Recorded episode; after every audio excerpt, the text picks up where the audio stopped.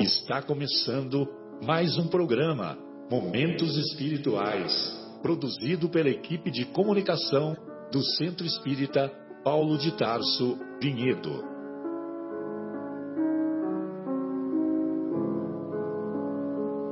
Se guardas contigo o estigma do sofrimento, indagando pela solução dos velhos problemas do ser e da dor, se percebes a nuvem que prenuncia a tormenta e o vórtice traiçoeiro das ondas em que navegas, vem conosco, estudemos a rota de nossa multimilenar romagem no tempo, para sentirmos o calor da flama de nosso próprio espírito a palpitar, imorredouro na eternidade, e acendendo o lume da esperança, perseveremos juntos em exaltação de alegria que Deus, o Pai de infinita bondade, nos traçou a divina destinação para além das estrelas. Uma boa noite a todos. Estamos iniciando o programa Momentos Espirituais. Hoje, na agradável companhia de um ouvinte muito querido chamado Bruno César, que nos acompanha já há algum tempo, é, sobretudo pelos aplicativos de podcast, quando você baixa os áudios pela internet. Um grande abraço a você, viu, Bruno? E saiba que você tem sido para nós uma fonte de inspiração e de estímulo. Hoje estamos na agradável companhia do nosso querido Marcos Melo, do nosso João, do nosso José Irmão, carinhosamente chamado pelo Farid de José Fratello, né? José Irmão, José Fratello, e o nosso querido Guilherme. Hoje é dia 4 de agosto de 2017 e estamos ao vivo, ah, direto do estúdio da Rádio Capela FM 105,9, cujo telefone é 3876 6846. Estamos estudando a partir, ou melhor, desde a semana passada, é, estamos fizemos uma pequena modificação em nosso em nossa pauta do programa, quando nós utilizamos a primeira meia hora para estudarmos o tema semanal do Evangelho, que é o mesmo tema lá da, do Centro Espírita Paulo de Tarso, aqui de Vinhedo, e, e depois dessa primeira meia hora, nós partimos então para o desenvolvimento de temas diversos. E a semana passada e nesta semana daremos prosseguimento. O tema é reencarnação. Muito bem. E lá no capítulo é 20 ou 21? 20. Capítulo 20 de O Evangelho segundo o Espiritismo, nós vamos encontrar o, o capítulo intitulado Os Trabalhadores da Última Hora. E nesse capítulo, Jesus expõe aquele texto que é para muitos é de difícil compreensão, mas é de difícil compreensão se nós não temos em mente os princípios básicos da doutrina espírita, ou seja, Deus, imortalidade da alma, reencarnação, comunicabilidade com os espíritos e pluralidade dos mundos habitados. Sobretudo sem a reencarnação, sem as várias vidas sucessivas, realmente é difícil de compreender essa essa analogia que o mestre faz. Então ele diz assim: O reino dos céus é semelhante a um pai de família que saiu de madrugada a fim de assalariar trabalhadores para a sua vinha. Tendo convencionado, tendo combinado com os trabalhadores que pagaria um denário a cada um por dia, mandou-os para a vinha. Saiu de novo à terceira hora do dia, e vendo outros que se conservavam na praça sem fazer coisa alguma, disse-lhes: Ide também vós outros para a minha vinha, e vos pagarei o que for razoável. Eles foram. Saiu novamente a hora sexta e a hora nona do dia, e fez o mesmo. Saindo mais uma vez a hora undécima, encontrou ainda outros que estavam desocupados, aos quais disse: Por que permaneceis aí o dia inteiro sem trabalhar? É, disseram eles, que ninguém nos assalariou. Ele então lhes disse: Ide vós também para a minha vinha. Ao cair da tarde, disse o dono da vinha àquele que cuidava dos seus negócios: Chama os trabalhadores e paga-lhes, começando pelos últimos e indo até os primeiros. Aproximando-se então os que só à undécima hora haviam chegado, receberam um denário cada um. Vindo a seu turno, os que tinham sido encontrados em primeiro lugar, julgaram que iam receber mais. Porém, receberam apenas um denário cada um. Recebendo-o, queixaram-se ao pai de família, dizendo: Estes últimos trabalharam apenas uma hora e lhes dás tanto quanto a nós que suportamos o peso do dia e do calor? Mas respondendo, disse o dono da vinha a um deles: Meu amigo, não te acuso, não te causo dano algum. Não convencionaste comigo receber um denário pelo teu dia? Toma o que te pertence e vai-te. Apraz-me a mim dar a este último tanto quanto a ti. Não me é então lícito fazer o que quero? Tens mau olho porque sou bom? Assim, os últimos serão os primeiros, e os primeiros serão os últimos, porque muitos são os chamados e poucos os escolhidos. Isso se encontra no, nas anotações do evangelista Mateus, capítulo 20, versículos de 1 a 16.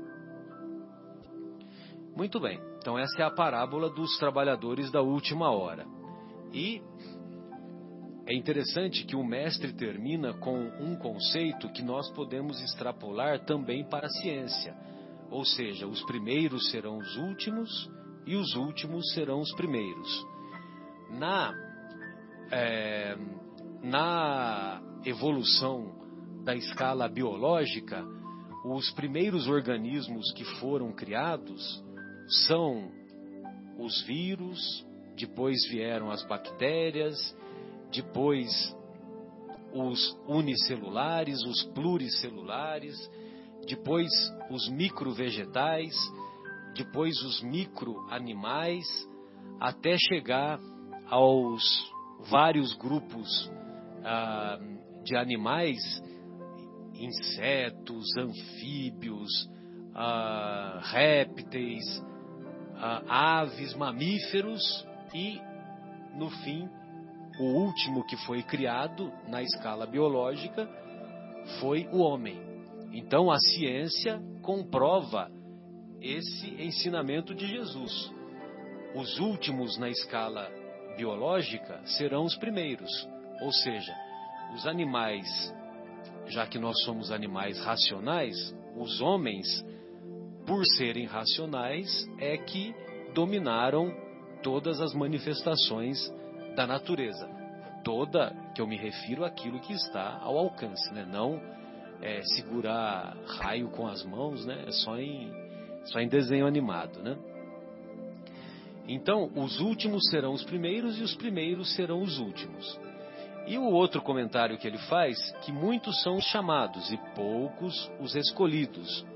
Muitos são convidados e poucos aceitam o convite. E nós, no recesso da nossa consciência, já estamos sendo convidados há mais de 20 séculos. E por muito tempo temos recusado esse convite. Tomara a Deus que tenhamos forças para não mais recusar. E quando Jesus fala, o reino dos céus é semelhante a um pai de família que saiu de madrugada a assalariar os trabalhadores, naquela época a, o horário era contado de maneira diferente. Ou seja, às seis horas era seis horas da manhã era a hora zero, vamos dizer assim. Nove da manhã era a terceira hora. Meio-dia, a sexta hora. Três da tarde, a nona hora. Cinco da tarde, a, a, a décima primeira hora. E esse, esse, esse dono da, da propriedade, ele, é, ele deu o mesmo salário tanto para aqueles que foram convidados a trabalhar desde o do início da manhã, quanto para aqueles que trabalharam só na, só na última hora, que trabalharam um curto período. Por isso que dissemos que se nós formos avaliar ao pé da letra, esse comentário de Jesus parece de uma injustiça sem, sem capital, né? uma injustiça enorme.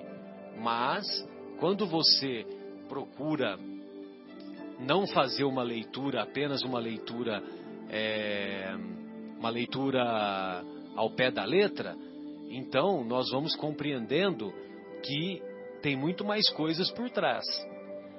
Por isso que nós consideramos que os trabalhadores das primeiras horas são aqueles trabalhadores lá do antigo Egito, os trabalhadores da antiga Pérsia, os trabalhadores depois do, dos antigos hebreus, e podemos incluir Moisés, a, até chegar a Moisés, por exemplo.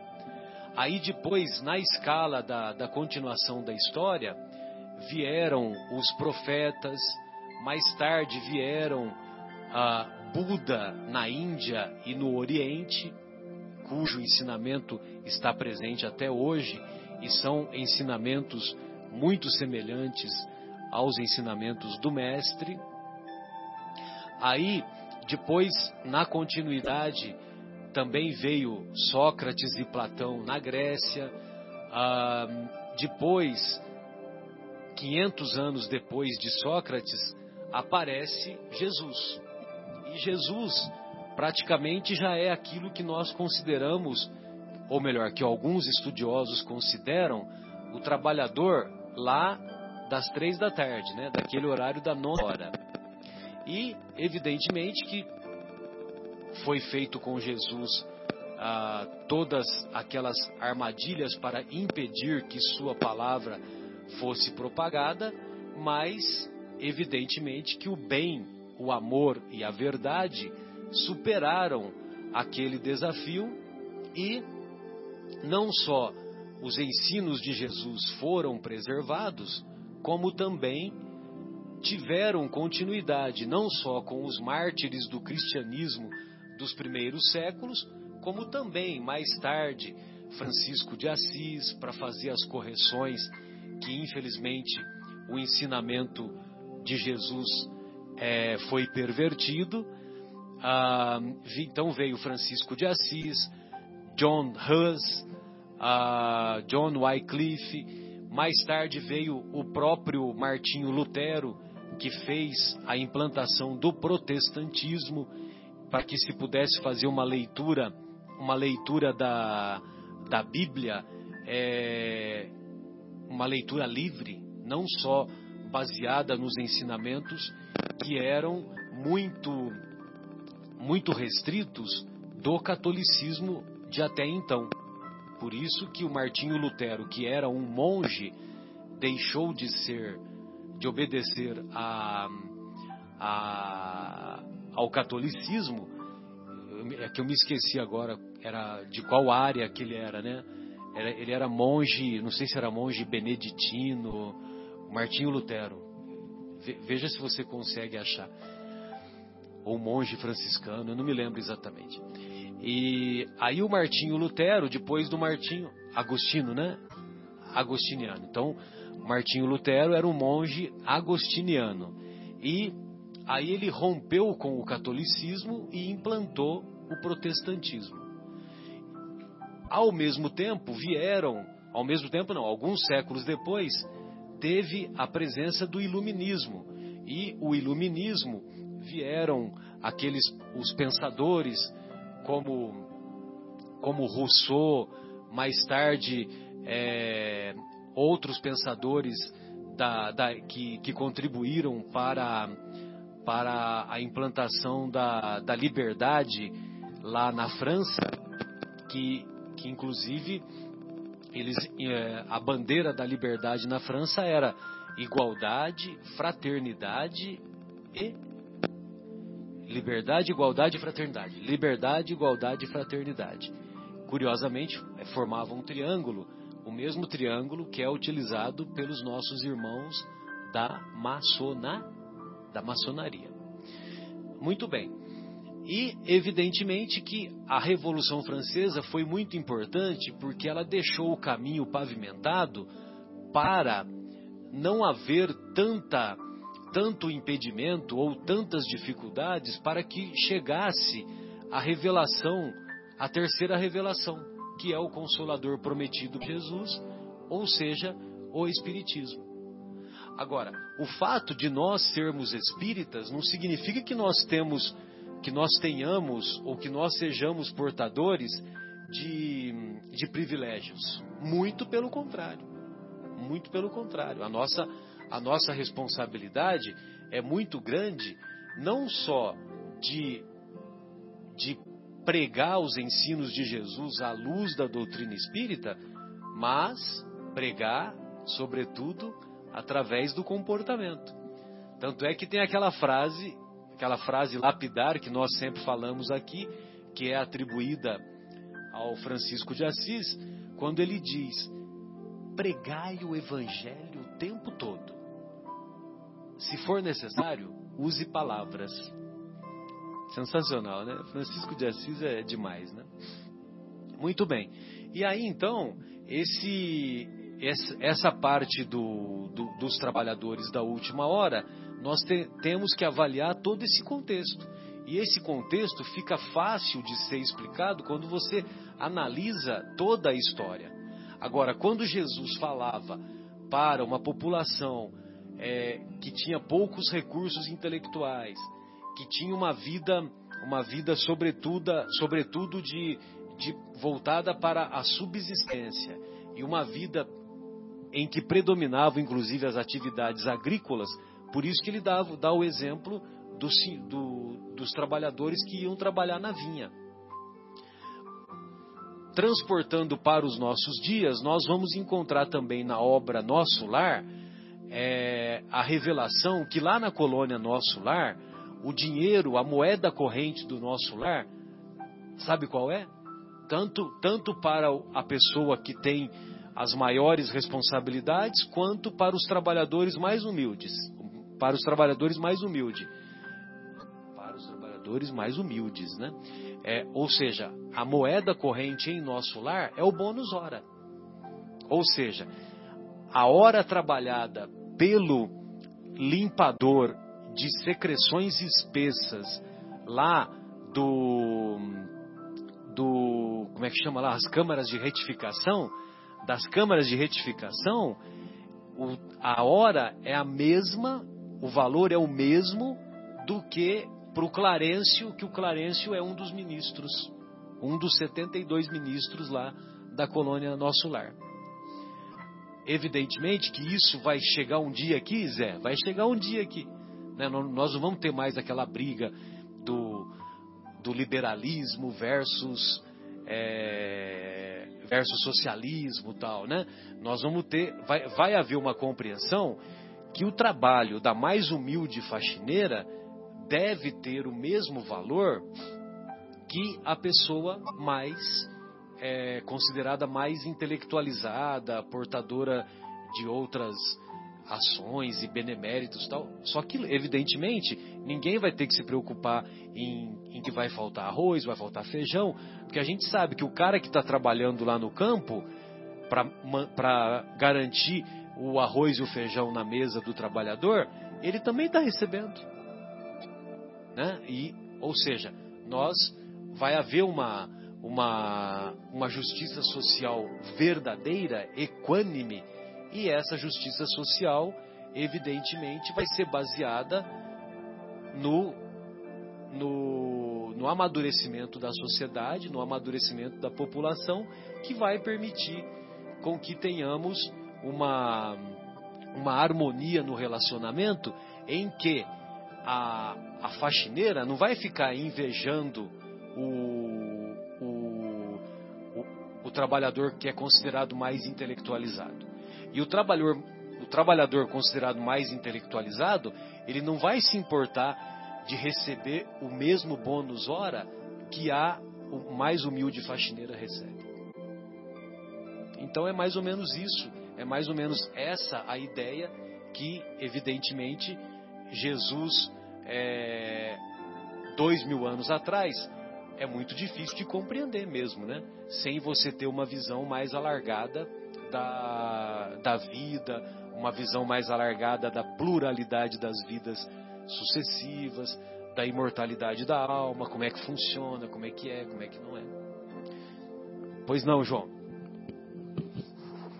Inclusive, né, Marcelo? É, naquele momento lá era super aceito né, a própria escravidão, né, que não existia nem a remuneração. Quer dizer, na realidade a pessoa não tinha nem direito a, a nada, né, a própria vida da pessoa pertencia ao, ao amo, né, ao dono. Quer dizer, então, é aquilo que Jesus disse naquele momento, né, quer dizer, muitas coisas que ele teria para dizer, mas nós não tínhamos ainda consciência, condições né, para entender. Né? Mas muito, muito boas coisas. É, bem, é verdade, bem lembrado. E tem um outro pensamento que eu achei fantástico, que é, eu, eu, já tive oportunidade, nós já tivemos oportunidade de contar aqui, só que eu não sei se vocês estavam presentes. Que o nosso querido Rossandro, ele teve uma experiência, e, e eu acho que vale a pena contar essa experiência dele, porque fica fácil de entender também essa passagem dos trabalhadores da última hora, em que ele o Rossandro conta, o Rossandro Klinge, um grande amigo nosso, expositor espírita lá de Campina Grande, psicólogo. É, ontem foi divulgado que ontem ele iria lá no programa da Fátima Bernardes, Encontro, né? Aquele programa Encontro, não sei se é 10 da manhã, 11 da manhã. Só que eu não tenho certeza se ele foi, né? Pelo menos eu não, eu não vi, eu só vi o cartaz. Foi divulgado o cartaz que ele iria mas depois eu não soube se ele realmente foi e, e eu não tive, não tive tempo ainda de acessar para ver se ele foi. Foi? Aqui, ó, o Guilherme, o Guilherme já achou e já está no YouTube. Rossandro no, no programa da Fátima, né? Beleza. Com mais de 11 mil visualizações. É, como é que escreve? Para é, achar é só colocar Rossandro Rossandro. É, encontro. Rossandro Encontro. Já é o primeiro que vem aqui, tá? Beleza, então vai ser fácil de achar lá no YouTube. Mas aí o nosso Rossandro, ele conta a história que ele, ele tinha uma viagem marcada por volta do meio-dia, ele teria que ir para o aeroporto. Que a, ele, ia, ele ia fazer um, ciclo de palestras, e só que o, o, computador dele, o notebook dele, deu uma pane e, e ele não conseguia resolver e as palestras que ele, estavam todas lá contidas. E ele começou a ficar desesperado, né? Oito da manhã, ele ligou para um amigo que entende de computação tal. Aí esse amigo foi lá e ele olhou no relógio, oito e meia, nove da manhã, dez da manhã, nada. Não conseguia resolver. E aí ele ficou mais desesperado, ele entrou em contato com outro amigo e, esse, esse outro amigo indicou um fulano. Aí esse fulano chegou umas 11 da manhã lá. Então você imagina, né? O cara tinha que sair ao meio-dia, às 11 da manhã, tava, tava todo aquele desespero, né? O, o voo, é, esse era o trabalhador da última hora mesmo. Aí o cara chegou, o cara chegou e falou lá, e, e em 15 minutos ele resolveu o problema. Em 15 minutos. Aí o, o Rossandro perguntou, ô, oh, muito obrigado, viu, amigo? Beleza. É, qual, qual, que é o, quanto que eu tenho que lhe pagar? Aí o, o especialista lá disse 200 reais. Aí o, o Rossandro, o quê? 200 reais? 15 minutos? Eu, eu marquei a hora que você chegou. você vai me cobrar é, 200 reais? Aí o, o- o especialista falou pro Rossandro, não, Rossandro, eu não vou cobrar 200 reais por 15 minutos. Eu estou cobrando 200 reais pelos cinco anos de faculdade que eu fiz, pelo ônibus que eu tomei, pelas apostilas que eu estudei, pelos livros que eu tive que comprar e estudar, livros chatíssimos que ninguém suporta ler e acompanhar aquele, aquele treinamento todo. E tô- tô- eu estou cobrando de você pra, justamente para chegar nessa hora, aqui nesse momento, e resolver o problema. E resolver o problema que você falou que o outro colega que você havia chamado, é, que ele ficou duas horas e, e você falou que, que ele não conseguiu resolver. Então, é, eu, não estou cobrando 15 minutos, eu estou cobrando tudo isso, toda essa minha especialidade, essa minha capacitação para chegar nessa hora e resolver o seu problema. Aí, quando ele falou isso, quando ele falou isso, ele disse assim: Olha, amigo, eu não só vou dar, eu não vou dar 200 reais, eu vou dar 300 reais para você, porque você acabou de me explicar a parábola dos trabalhadores da última hora. Então, quer dizer, dá para você fazer uma analogia, né, com essa, com essa, com essa história toda, né? E eu achei muito bacana, né, da parte dele, né, de reconhecer. Ele estava com um raciocínio pequeno, né?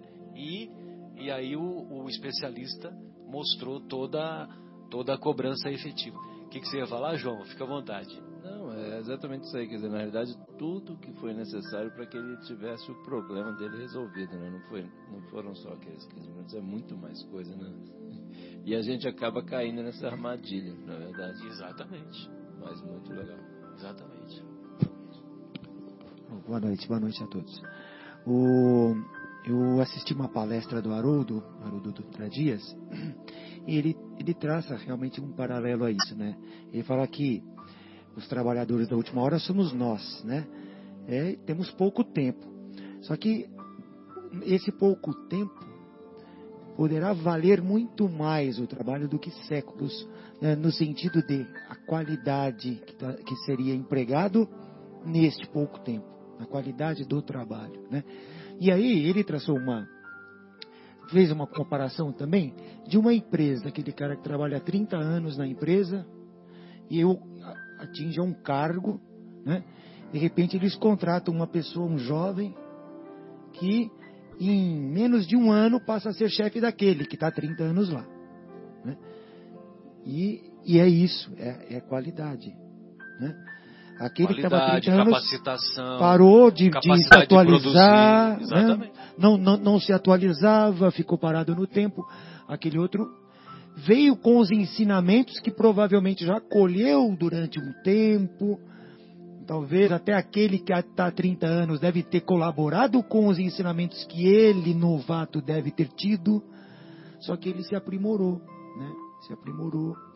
Então o, o, o, o Haroldo, eu assisti essa palestra porque eu, eu fiz a preleção dessa semana e usei mais ou menos esta este esse exemplo, né? Sem dúvida, uma, uma ótima comparação. É, além, depois, a gente pode até desenvolver, nem sei se dará tempo, mas o Haroldo fala uma, nessa palestra dele, ele explica o que, que é a última hora, que é muito interessante, por números Pode falar, pode falar. mas é um pouco longo. Ah, tá legal. Então a gente tem que deixar separado para uma outra. É, Uma outra fala por números, fala, assim, resumindo, assim, ele fala dos dias da semana, o sétimo dia é o Shabat, depois ele cita Pedro, dizendo, Pedro fala que um dia para Deus é igual a mil anos, então ele fala que são, seriam sete mil anos, cita o livro dos, dos Espíritos, é perguntando quando viveu Adão, aí os Espíritos superiores falam que foi quatro mil anos antes, Antes de de Cristo, né? Tem, só para quem está ouvindo e quiser pesquisar, chama o Relógio de Acais. É uma palestra do Haroldo que ele fala Muito- Relógio de Acais. É genial. É, É muito muito bom. legal, muito bom. E, e ele chega à conclusão que nós estamos, nós, essa encarnação, nesse momento, estamos na última hora. Nos últimos 42 anos de todos esse, essa conta que ele fez.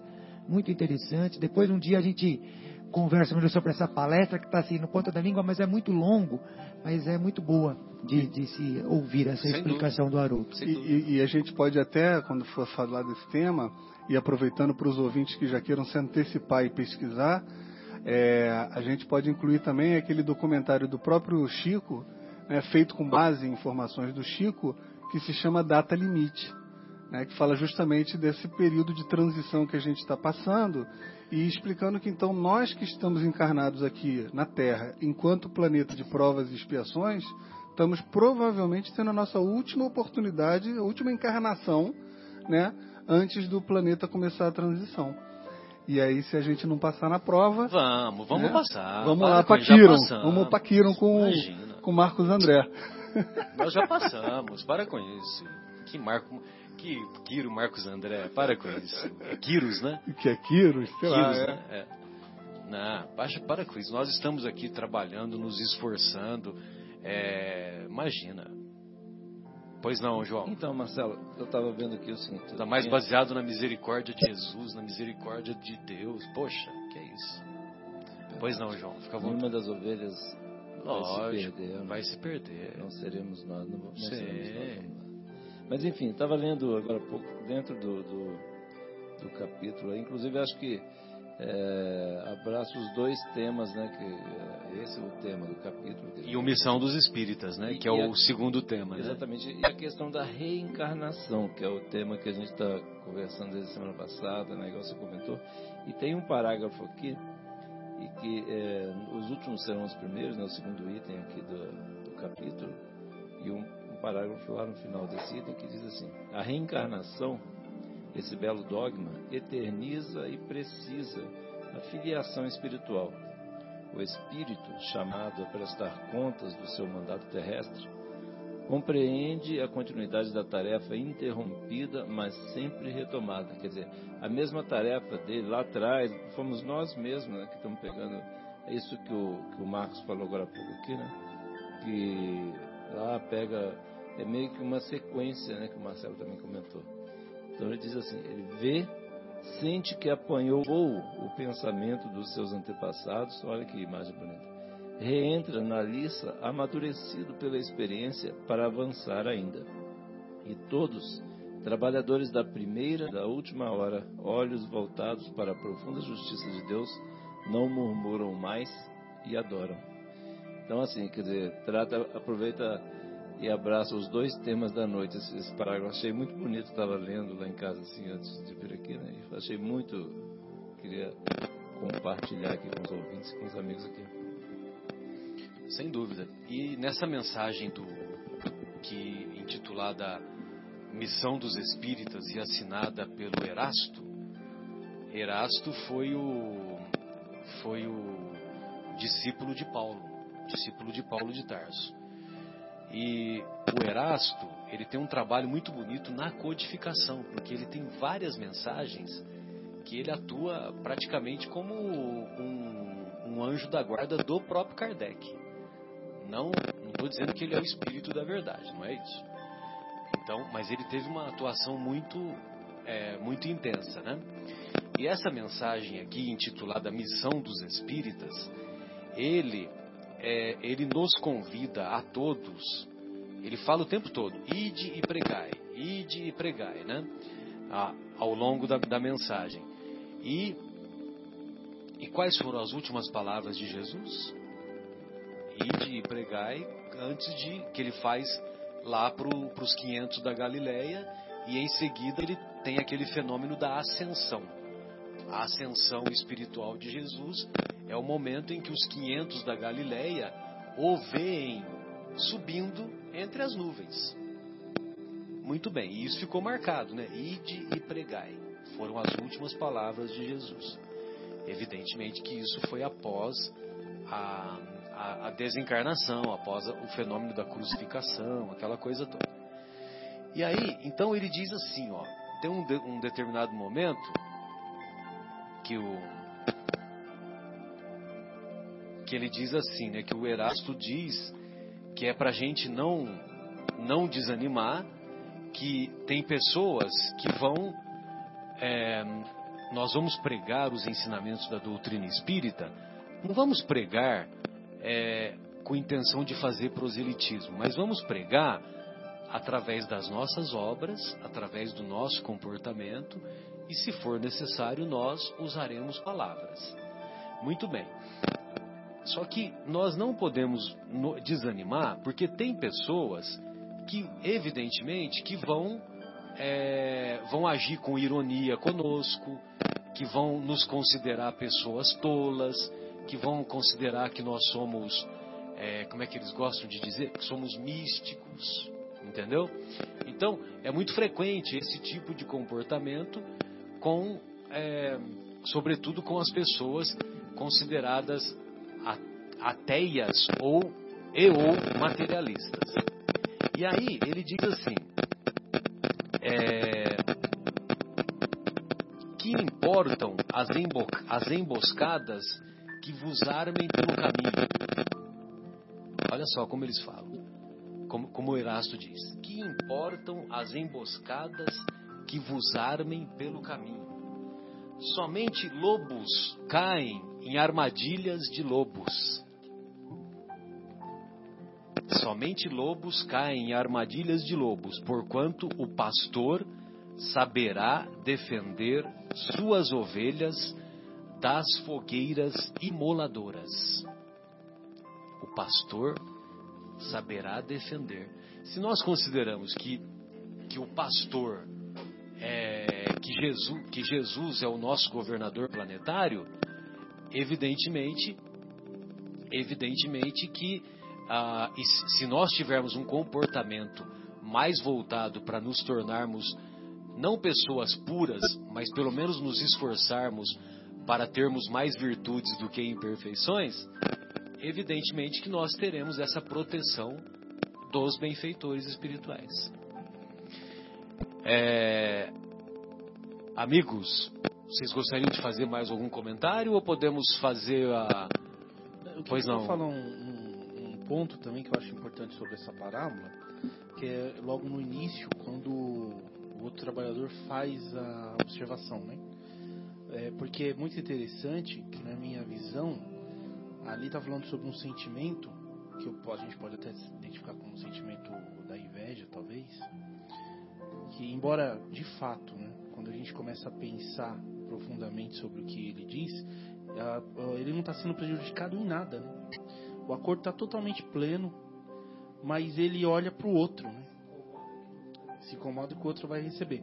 E naquele momento, quando você olha para o outro, dá-se a impressão que está havendo uma injustiça. Mas a fundo não está, porque quando o dono da vinha fala: Olha, mas eu não estou cumprindo com você o que eu lhe prometi, então pegue o que, é, o que é seu e vá. O dinheiro é meu e eu dou a ele a quem eu quero. E é um direito né, concedido a mim. Né? Mas olhando de fora, no, no princípio, dá a impressão que está havendo uma injustiça porque o outro trabalhou menos e ganhou a mesma coisa. Né?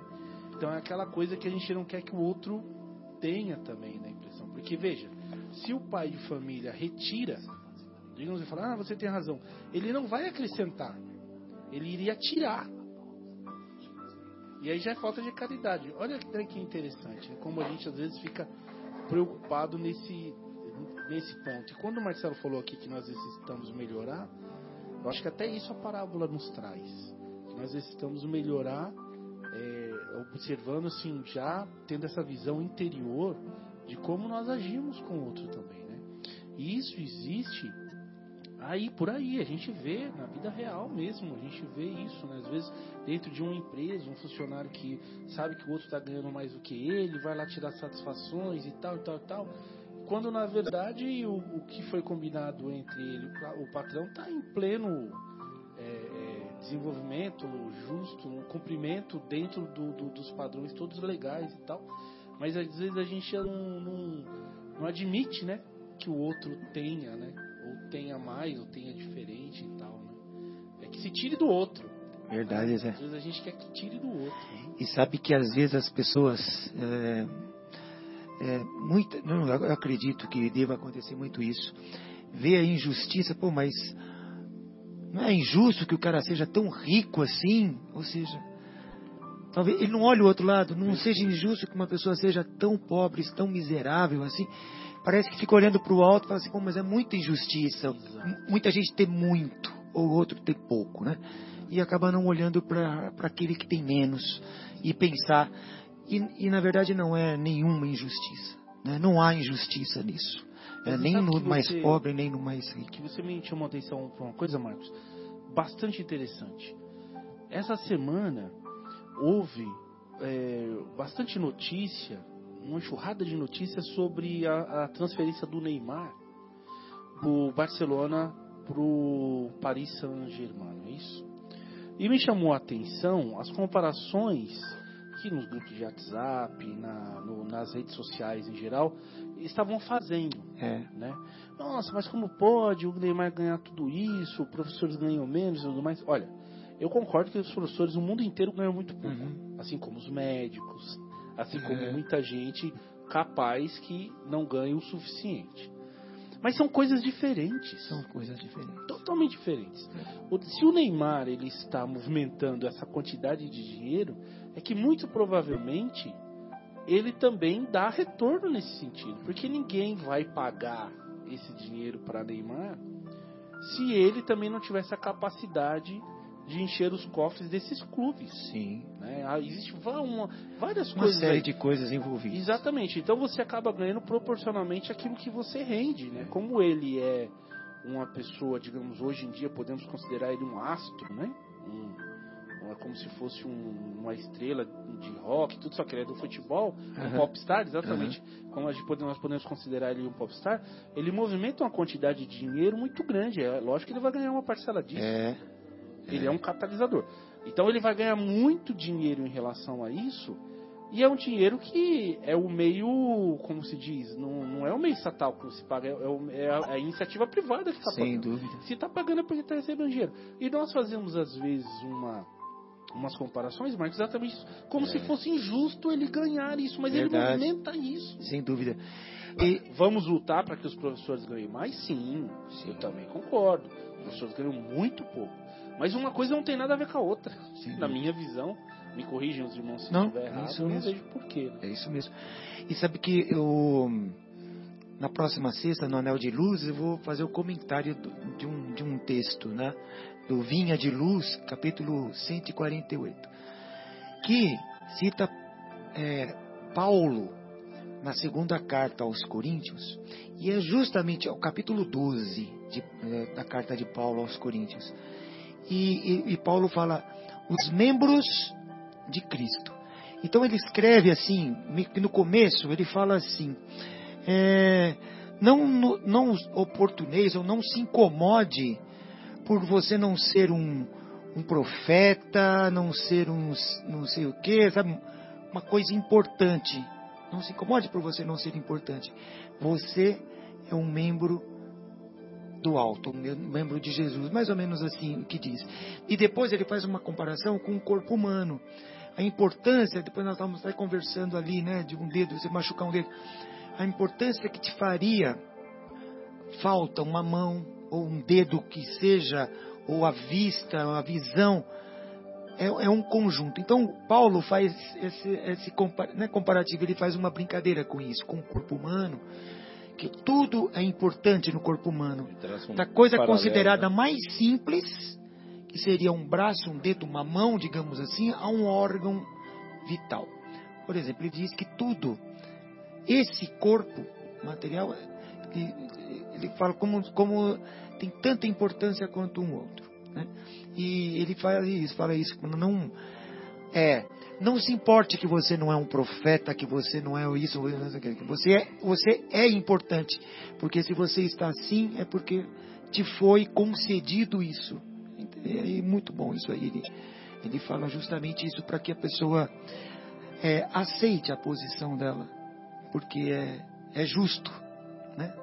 É, enquanto a gente precisa abrandar o nosso coração, na verdade, né? A gente fica com essa é tão difícil, né? A gente, a gente é tão rígido né, com os conceitos.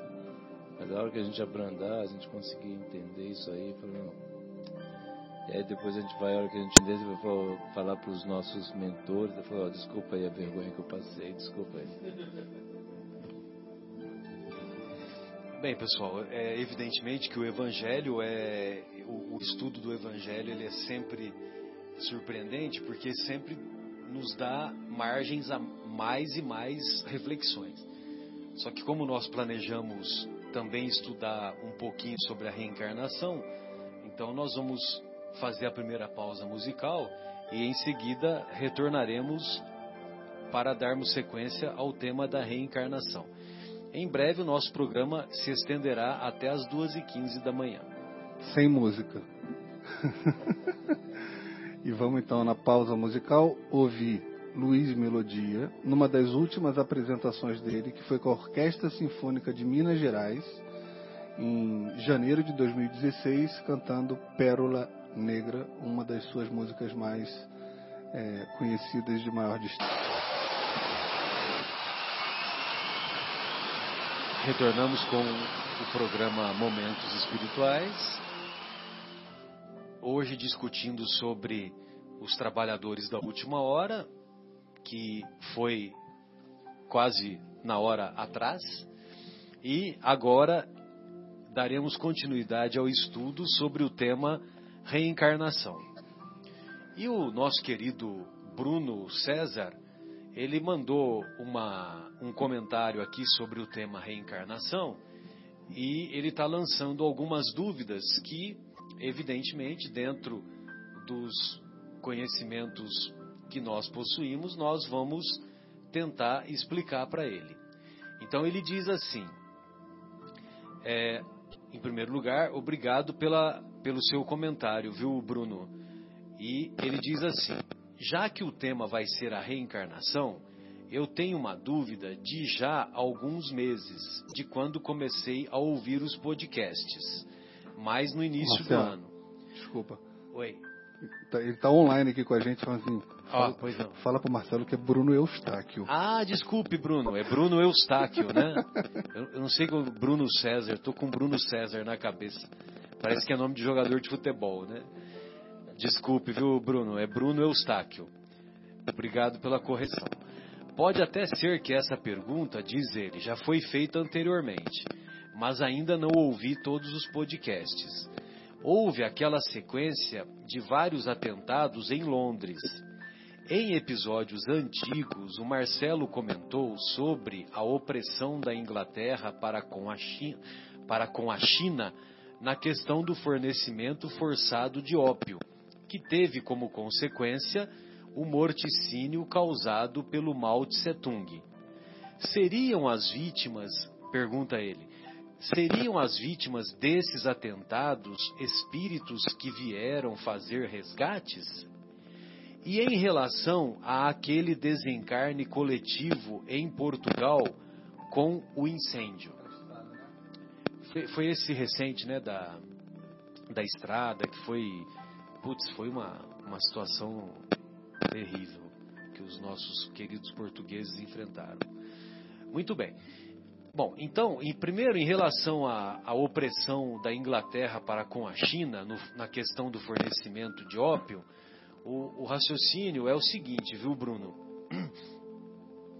Os ingleses e mais tarde os americanos, é, de acordo com os conhecimentos lá da, da mediunidade, da psicografia do nosso querido Chico Xavier, você vai encontrar lá na obra A Caminho da Luz a revelação de que os ingleses e os americanos de hoje são os romanos de ontem.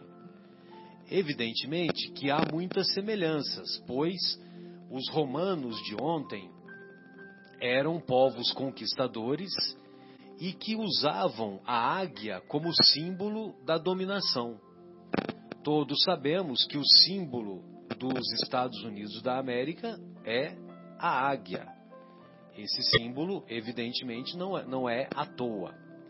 Mas os nossos irmãos ingleses, os romanos, com o decorrer dos séculos, eles passaram a encarnar na Europa e eles foram caminhando em direção a as Galhas e, e depois atravessaram o Canal da Mancha, vindo a se fixar onde hoje é a, a Inglaterra. E esses espíritos continuaram reencarnando e depois, com o descobrimento da América, eles passaram a povoar os, os Estados Unidos da América. Muito bem. Por volta lá do século XVIII, 1700, quase 1800, os ingleses, que eram, que, que constituíam o império praticamente que mandavam no planeta, pois eles conquistavam várias regiões e exploravam inúmeras regiões. Eles forçavam, eles compravam o ópio é, ali no Sudeste Asiático, na Malásia sobretudo, e vendiam para os chineses.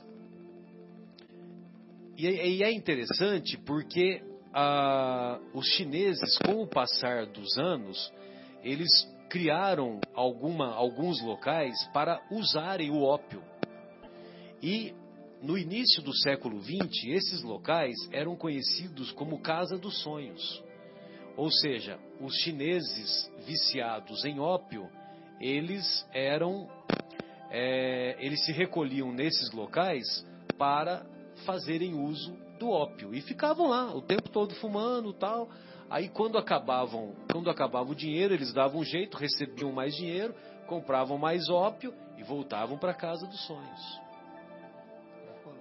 Não à toa, não à toa, todos nós nos recordamos que eu vou falar daqui a pouco. Bem, aí, Bruno, guarde, guarde esse nome, Casa dos Sonhos. Muito bem. Bruno e amigos. É, uh, veio o Mao Tse Tung com a Revolução Cultural Chinesa.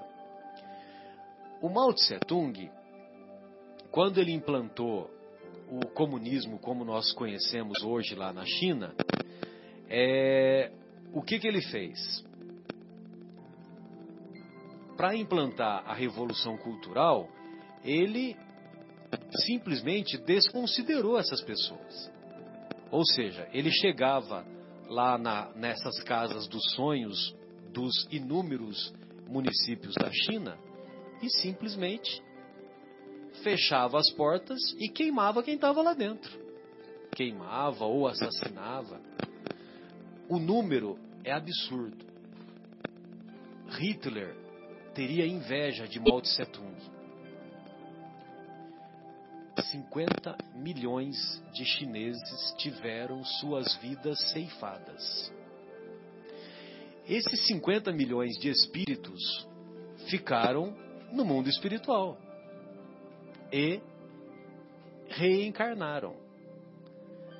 Do ponto de vista de responsabilidade, a quem cabe a responsabilidade desses assassinatos? Uma vez que o Mao Tse Tung ainda estava encarnado. Esses nossos irmãos estavam no mundo espiritual, na erraticidade. A quem cabe? Aos ingleses que comercializavam o ópio. Aí esses espíritos passaram a encarnar aonde? passaram a encarnar tanto na Inglaterra quanto nos Estados Unidos. Por volta dos anos, final dos anos 50, começo dos anos 60, esses espíritos estavam saindo da adolescência.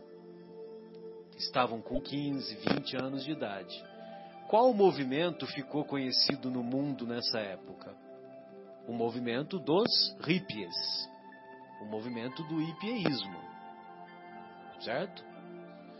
Nessa época surgiu um conjunto muito famoso chamado os Beatles, The Beatles. Esse conjunto, por volta do início da década de 70, não sei se foi 70 ou 71, ele foi separado, não teve continuidade.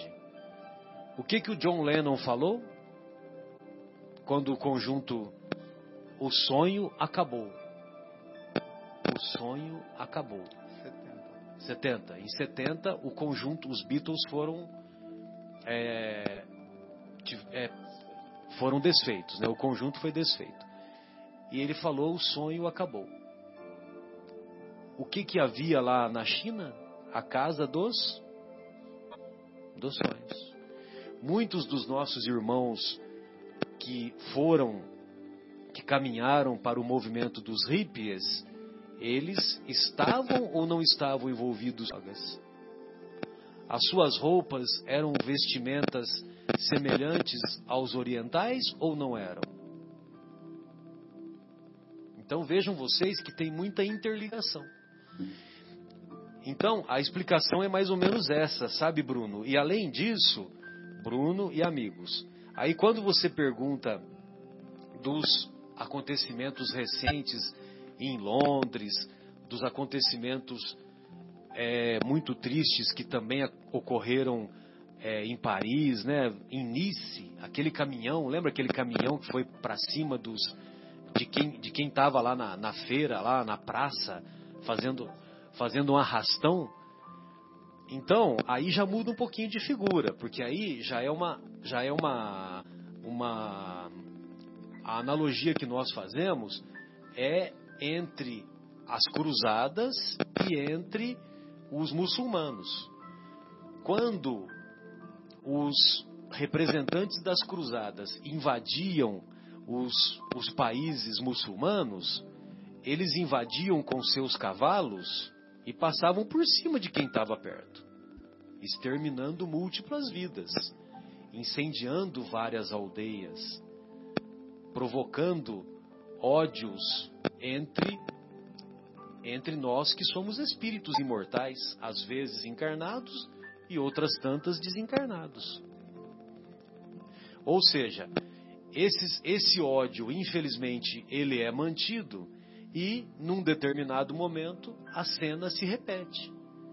Ou seja, aquela injustiça aparente que ocorreu, por exemplo, em Nice, quando o caminhoneiro partiu para vidas inocentes, certamente essas vidas inocentes que foram ceifadas, nós podemos considerar que uma possibilidade seria essa, de que essas vidas inocentes foram os guerreiros de antigamente que, ah, a pretexto de, de fazer prevalecer o cristianismo no, nos países muçulmanos, é, invadiam e ceifavam vidas de várias aldeias.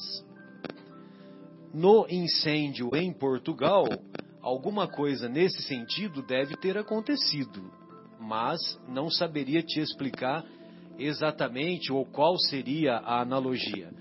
Mas eu sei te dizer, pois não. Sabe, Marcelo, que eu estava vendo um documentário esses dias sobre a Segunda Guerra Mundial, e se eu não me engano, é, na Segunda Guerra Mundial os aliados eles desenvolveram uma bomba chamada bomba incendiária. E essa bomba, essa bomba, eles lançavam essa bomba, essa bomba obviamente ela explodia e pegava fogo e tal.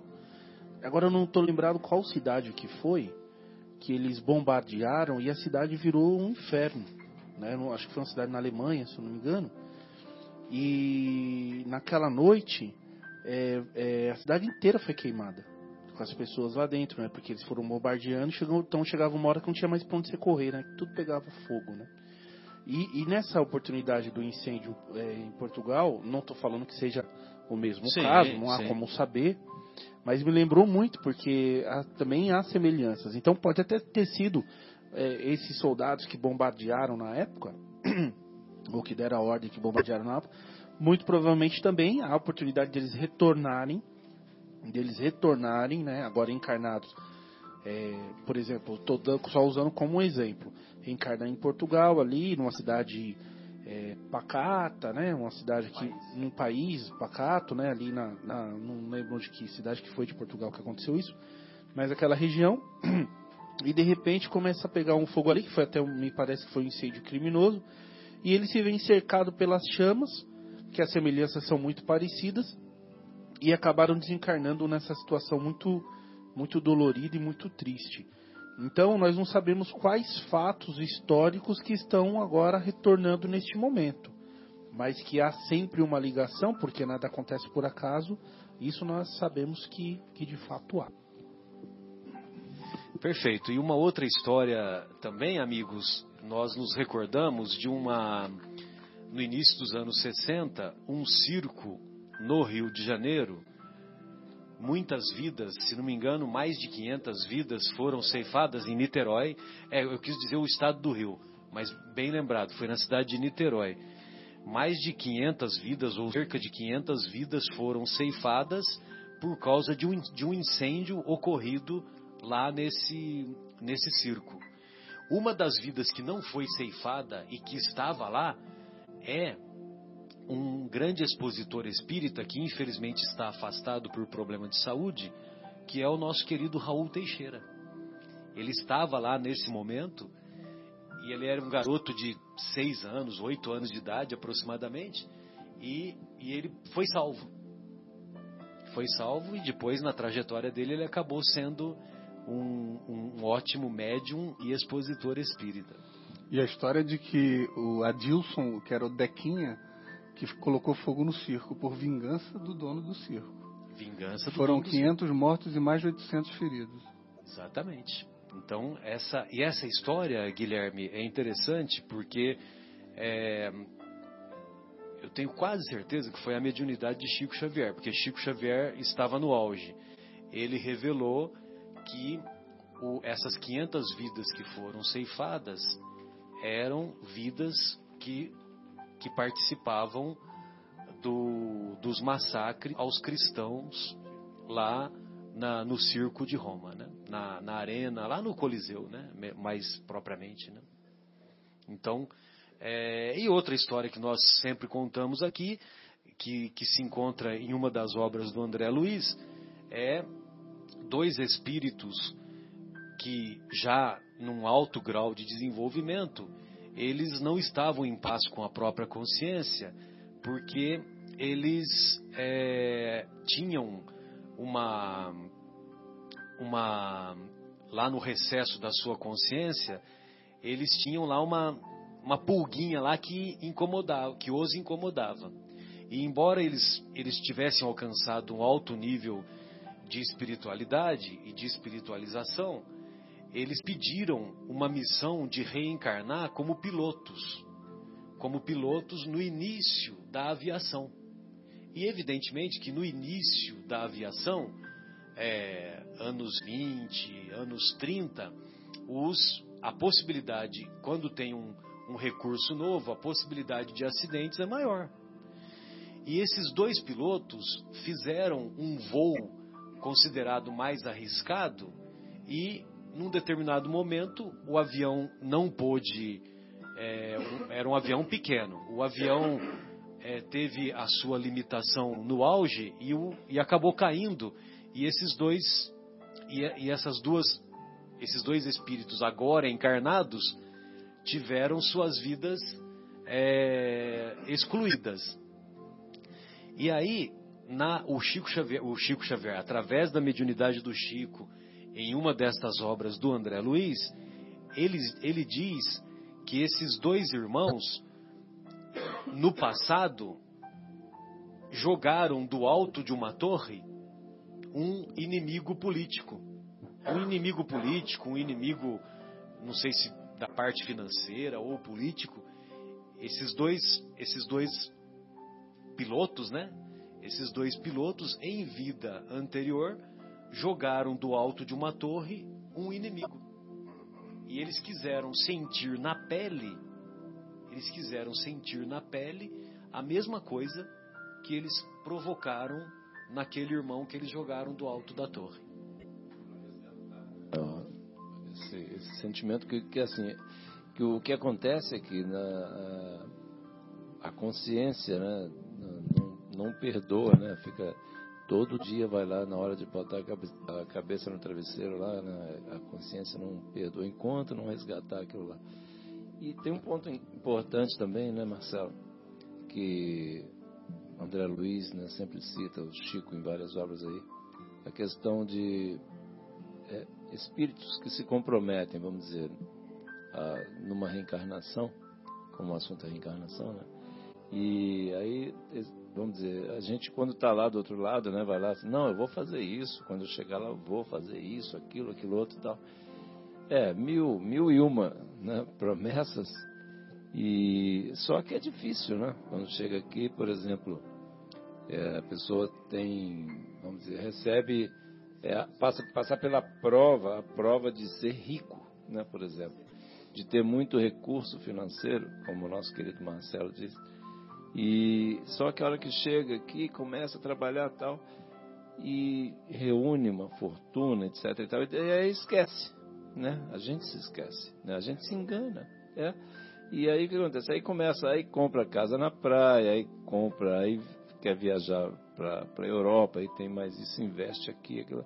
E esquece do compromisso assumido, que na realidade, quando é, é, foi acertado antes da pessoa vir, né?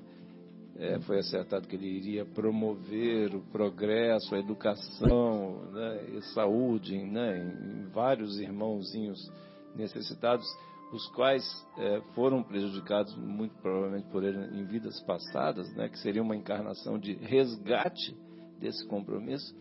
Aí o que acontece? Quando chega aqui, é o magnetismo da situação, né, do dinheiro, aquele negócio todo, esquece. Não, por que, que eu vou né, ceder parte da minha fortuna para esse, aquele, aquele outro lá. Eles, se quiser, que corram atrás como eu corri. Né? E essas, estou dizendo isso aqui, Marcelo, porque é, na, na, nas experiências que a gente tem né, em, em, conversas, né, os espíritos é, com os irmãos nossos, né, durante é, trabalhos né, de doutrinação, de, de, de esclarecimento dos espíritos que chegam para ser amparados, né, muitos nessa situação e aí chega lá tal, é, e é, é muito impressionante, né? É muito impressionante que a hora que cai a ficha, né? A hora que, que os espíritos, né? Os mentores mostram a situação para eles lá tal, que ele viu o que, que ele tinha prometido, né? Fazer, né? E que depois não, não conseguiu. Então, assim, entra numa situação, num processo de remorso, de vergonha. Nossa, por que, que eu fui fazer isso, meu Deus? E aí falou, então Vamos recomeçar agora, daqui por diante, aquela, aquela, e, e pior que a pessoa ainda chega super revoltado, porque é, em algumas situações, né, os espíritos, é, os mentores, interrompem aquela vida, né? Antes, estava projetado, por exemplo, para é, viver até os 70, 80, 90 anos que seja, e aí aos 30 e poucos, 40, né, ó, já está tudo descambado, não vai... Que, que, vai haver um comprometimento maior. O comprometimento ia ser muito maior, né? Então o que acontece? Aí aquela encarnação é interrompida, né? Por misericórdia de Deus, né? Porque aquele espírito né, valoroso, que são, é o espírito trabalhador, que consegue reunir recursos, etc. Mas não é para ele. Mas aí o magnetismo do dinheiro não é fácil, a gente sabe, né? Nós, cada um de nós aqui, sabemos o quanto o dinheiro ainda pesa na nossa consciência, né? no nosso julgamento. Né? Então, assim, dentro da, dessas questões, da questão da reencarnação, um ponto que é, me veio, assim, né, durante, estava pensando durante esses dias aí, igual até os irmãos estavam é, pedindo hoje para a gente comentar, se a gente tinha estudado, mas assim, um ponto que, que me veio é essa questão da misericórdia, da interrupção de, de, de, de encarnações importantes, né? de pessoas que vêm com esse compromisso para ajudar e, vamos dizer, influenciar, isso que até a gente comentou outro dia aqui dos, dos nossos irmãos aí políticos tal, que acabam se perdendo, né? mas assim, que tem é, algum atos né, que eles, eles influenciam milhares ou às vezes milhões de, de irmãos. Né? O quanto, olha que coisa complexa né, a questão da reencarnação. Né? É porque é importante essa parte, é importante esclarecer que é, esse recurso de reencarnação muito dolorida, quase sempre é porque nós já, digamos, chegamos ao ponto final da tentativa pelo amor. Porque é bom que a gente, que nós nos lembremos que é, isso acontece, mas como eu até a gente falou na semana passada, a ligação com a palavra karma ela é, ela é muito limitada nesse sentido, porque Kardec nos diz que na verdade a reencarnação ela é um sistema de misericórdia, para que nós possamos tenhamos a oportunidade de nos melhorarmos, né? E, e, recursos são, são, são, são feitos para que a gente tenha essa oportunidade. O problema é que, como disse o João, a gente joga tudo isso fora. A gente joga essas oportunidades todas fora. Então, como funciona? Nós sabemos, através de Allan Kardec, que nós reencarnamos e nós temos o nosso corpo astral, que Kardec chama de perispírito. O perispírito é o registrador de nossas ações e de nossas intenções, que vem através de nossa consciência, que é onde está o espírito, correto? Então nós temos aqui uma, uma encarnação e depois várias reencarnações, onde fica registrado nesse, como diz Divaldo Franco, organizador celular, que é o nosso perispírito, que é o nosso corpo astral. No momento da reencarnação, quando nós retornamos, antes quando nós retornamos ao mundo espiritual, à erraticidade, e nós vamos lá às colônias que são verdadeiros é, casas de misericórdia divina para nos ajudar, nós buscamos um reajustamento, buscamos uma reeducação, e é importante que se diga que André Luiz nos traz a informação lá em Missionários da Luz, que há intervenção, misericórdia de alguns irmãos no bem. Porque se nós fôssemos reencarnar automaticamente com o perispírito danificado da maneira como estava, a gente ia, nós íamos ter reencarnações seguidas, totalmente danificado sem condição nenhuma de, de agir ou reagir a certas situações. Então é necessário que tenha assim a misericórdia divina, por isso que a gente recebe, nós nós não temos a noção de como nós recebemos de Jesus sem merecer, né? Muitas Zé, vezes. Só quero fazer um comentário, mas não perca a sua linha de raciocínio, continue. Uhum. Essas danificações seguidas do perispírito uhum. é o que explica a situação de alguns casos de espíritos que reencarnam e são abortados. Uhum. Mas eu, eu não estou falando aborto intencional, uhum. abortos espontâneos. Sim, sim. Então, esses abortos espontâneos, às vezes, o objetivo é promover uma certa correção desses Exatamente. danos causados no perispírito. Exatamente. Entendeu? Então é até isso que eu, os pontos que nós íamos Em outros casos, só uma outra coisinha que eu me lembrei. Uhum. Em outros casos, a, o, o, espírito reencarna, mas reencarna num curto período. Uhum. Então ele morre em tenra idade, Sim. entendeu? Com doenças graves, doenças complexas uhum. e também o objetivo uhum. é acertos do passado, né? Sim. Mas também de criar uma possibilidade melhor para o modelo organizador biológico que é o perispírito. Sem dúvida. Então, exatamente isso. Quer dizer, então nossas ações ficam gravadas no perispírito, que é esse corpo astral. E aí tem um remédio de cura antes desse, desse ponto extremo, como o nosso amigo Marcelo está falando, que é quando nós reencarnamos, que é através das ações pelo amor. O amor é o melhor remédio que possa existir, né? Ele, ele, ele é a melhor cura que possa existir. Então há sempre uma aposta de que nós possamos, e eu, quando eu falo amor, é lógico que não é esse amor universal que a gente já vai sentir, é a gente se acertar às vezes com aquele que está do nosso lado, que nós reencarnamos ali, um irmão, né? um pai, uma mãe, um vizinho, um primo, que, aquele dificultoso que nós temos, aquela dificuldade que nós temos com aquela pessoa ali, que às vezes nós não queremos falar, estamos perdendo a oportunidade de acerto que Jesus está nos dando. Né?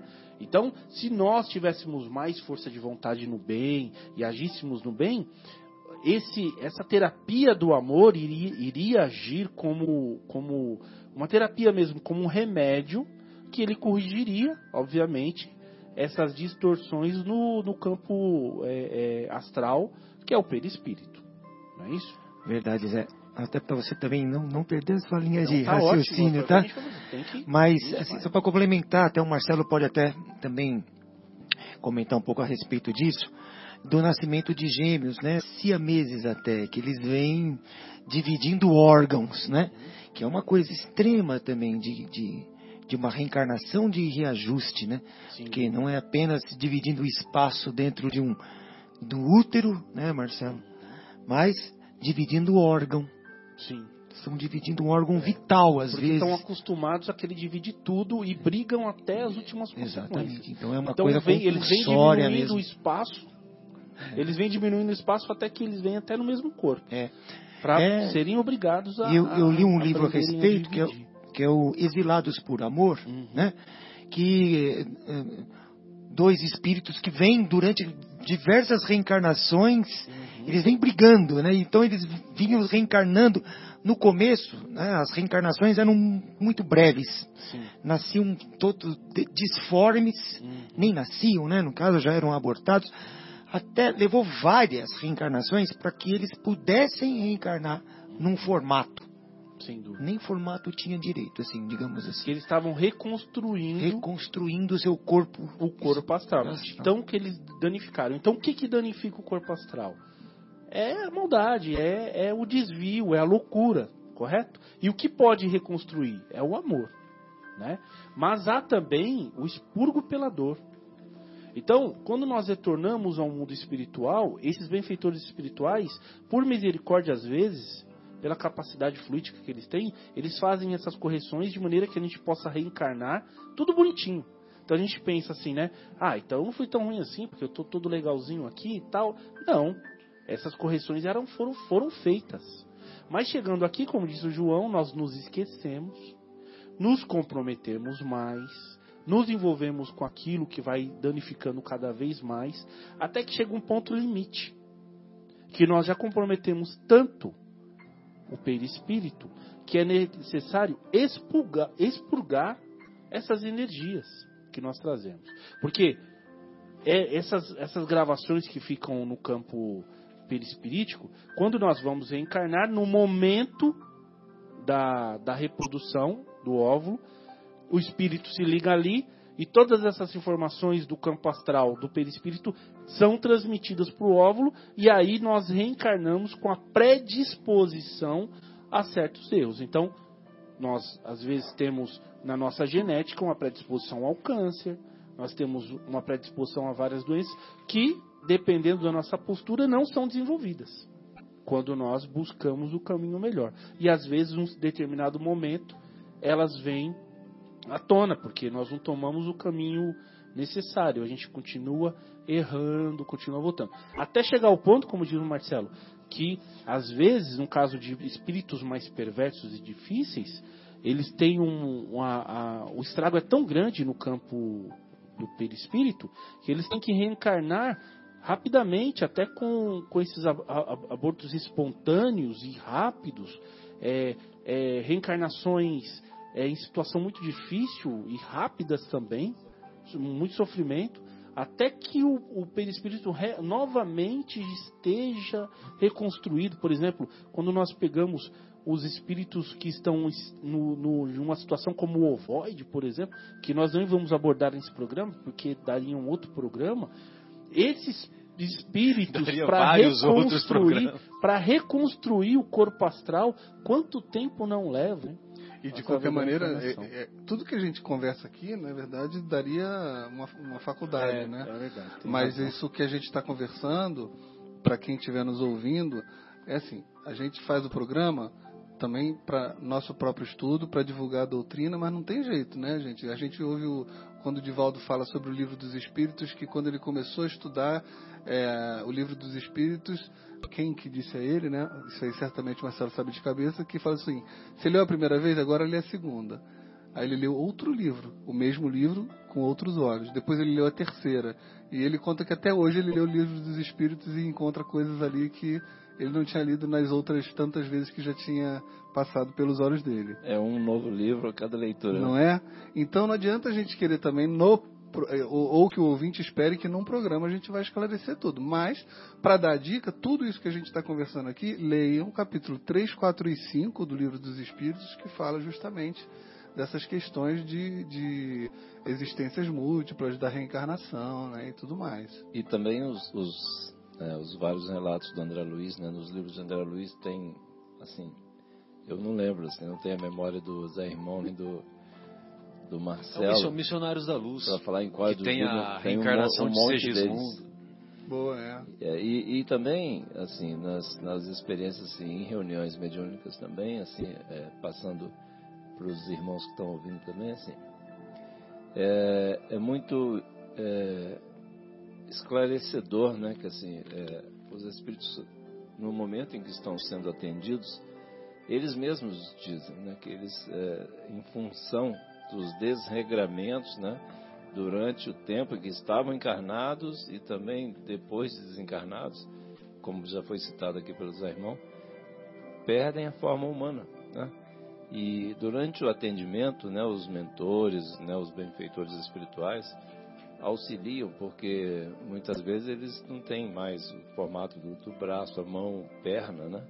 Então, para que é, no momento de tocar o coração deles, né, os benfeitores vão em operações magnéticas e restituem a forma humana e isso, inclusive, faz parte de todo o processo né, de atendimento, né, com muito carinho, muito amor, né?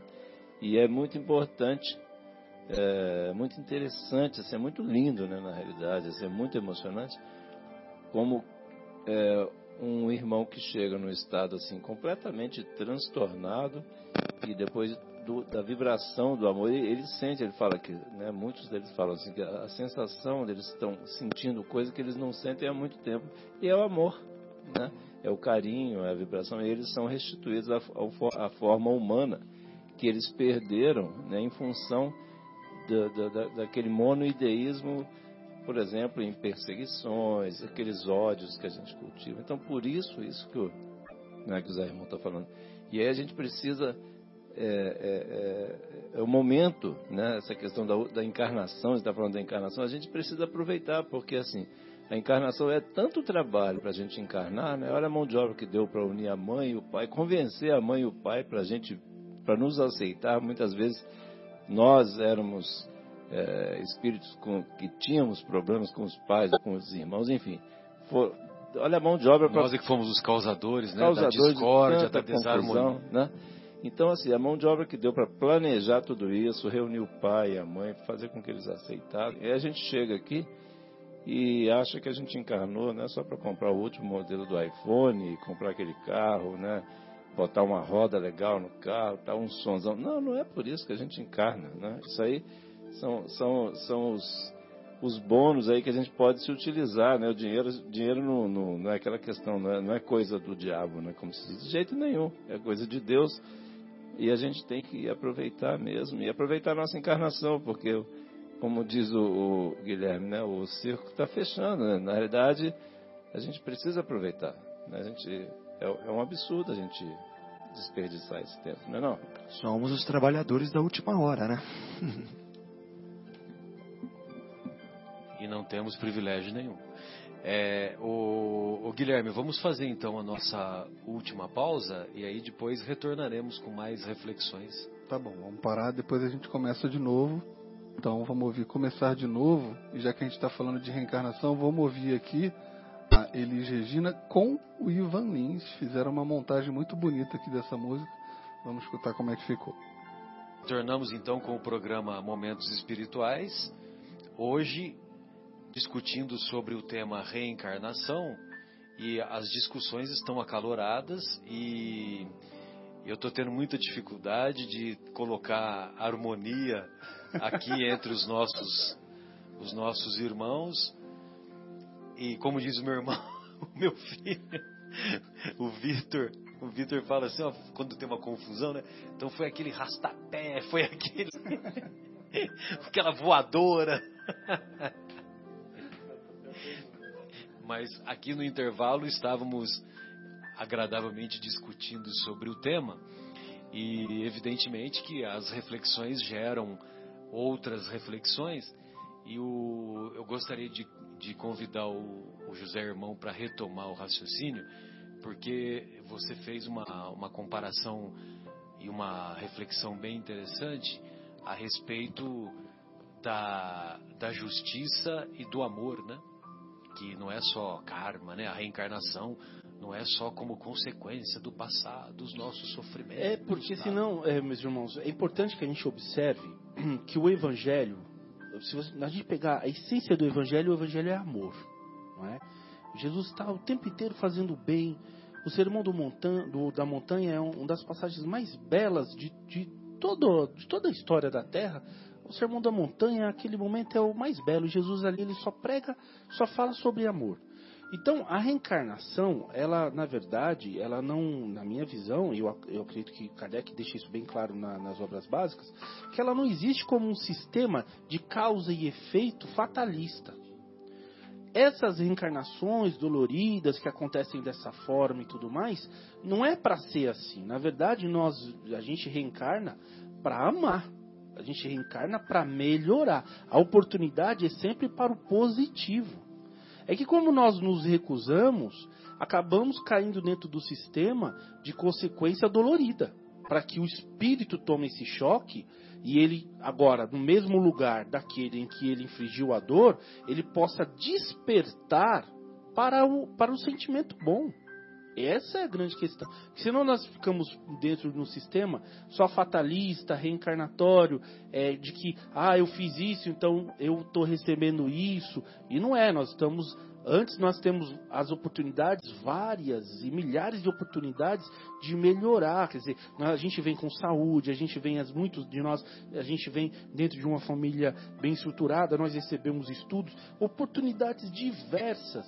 O que, que nós escolhemos? as viciações. As viciações. E vai outra encarnação, viciações. Aí a gente cai na consequência natural de reencarnar de maneira muito dolorida. Eu que João, você quer? É, não, então, eu, é, aquela questão, dentro, só dentro dessa linha, para você não perder a linha de raciocínio, uhum. usando as palavras do Marcelo do Marcos. Mas assim, é, Jesus, quando questionado, né, qual seria o maior dos mandamentos, ele diz: amar a Deus sobre todas as coisas é o próximo como, como a si mesmo. Né? Então, assim, o Evangelho, né, Jesus, a, a, né, a doutrina de Jesus, é assim, é um, são variações sobre o mesmo tema, que é o amor, né, como você disse. Então, assim, ele mesmo disse, Jesus falou que isso resume toda a lei e os profetas, o quê? Uhum. A lei de amor. Só isso aí. É, né, só para reforçar exatamente é. isso aí que você está dizendo. E aqui, se eu não me engano, é Pedro que fala, Marcelo, que diz que é, o amor cobre um, um milhão de uma, uma, multidão de pecados. Eu gostaria de usar aqui um, um exemplo é, para a gente ilustrar que está na obra de André Luiz, Ação e Reação, na obra intitulada Ação e Reação, que é a psicografia de Chico Xavier, do caso da Marina. Bom, é necessário dizer que André Luiz ele está na madrugada trabalhando com os irmãos da espiritualidade maior, atendendo no momento que nós estamos no sono e que nós despertamos, nós saímos, o nosso espírito sai do corpo físico, esses irmãos aproveitam essa oportunidade para ajudar, para ajudar muitos, né? Com remédios e passes da mais variadas é, é, é, sentimentos. Você vê como, como é incrível. A André Luiz até diz, né? Quem são esses irmãos é, desconhecidos, anônimos? Quem são esses irmãos anônimos que andam pela madrugada fora fazendo bem e agindo pelo Evangelho. Até me arrepio, que é uma passagem belíssima, né? E o orientador de Luiz, nesse caso, que eu não me recordo, acho que é, é, é, é, é Silas, né? Silas diz para André, sim, André, são vários, vários trabalhadores na, na, na madrugada, que trabalham na madrugada, é, é, segundo como que é Jesus, né? E nesse momento aproxima uma irmã em desespero, uma irmã também desencarnada, um espírito, né? Que Trabalhadores aproxima... espirituais, né? Você se Isso, refere. exatamente. Então ela aproxima de Silas e de André Luiz em desespero, irmão, irmão, me ajude, pelo amor de Deus, ela se ajude, se ajoelha em prantos e tal. E Silas percebendo o que o momento é grave, fala para ela, diz, fala o que está acontecendo. Ela disse: "A minha filha, eu estou com minha filha Estava com minha filha agora há pouco e ela pretende se suicidar. Veja, a mãe já está desencarnada, correto? Silas também, o espírito, e André Luiz também, estão trabalhando na madrugada. E essa irmã vem até Silas pedindo ajuda para a filha, que ainda, obviamente, está encarnada, que pretende se suicidar.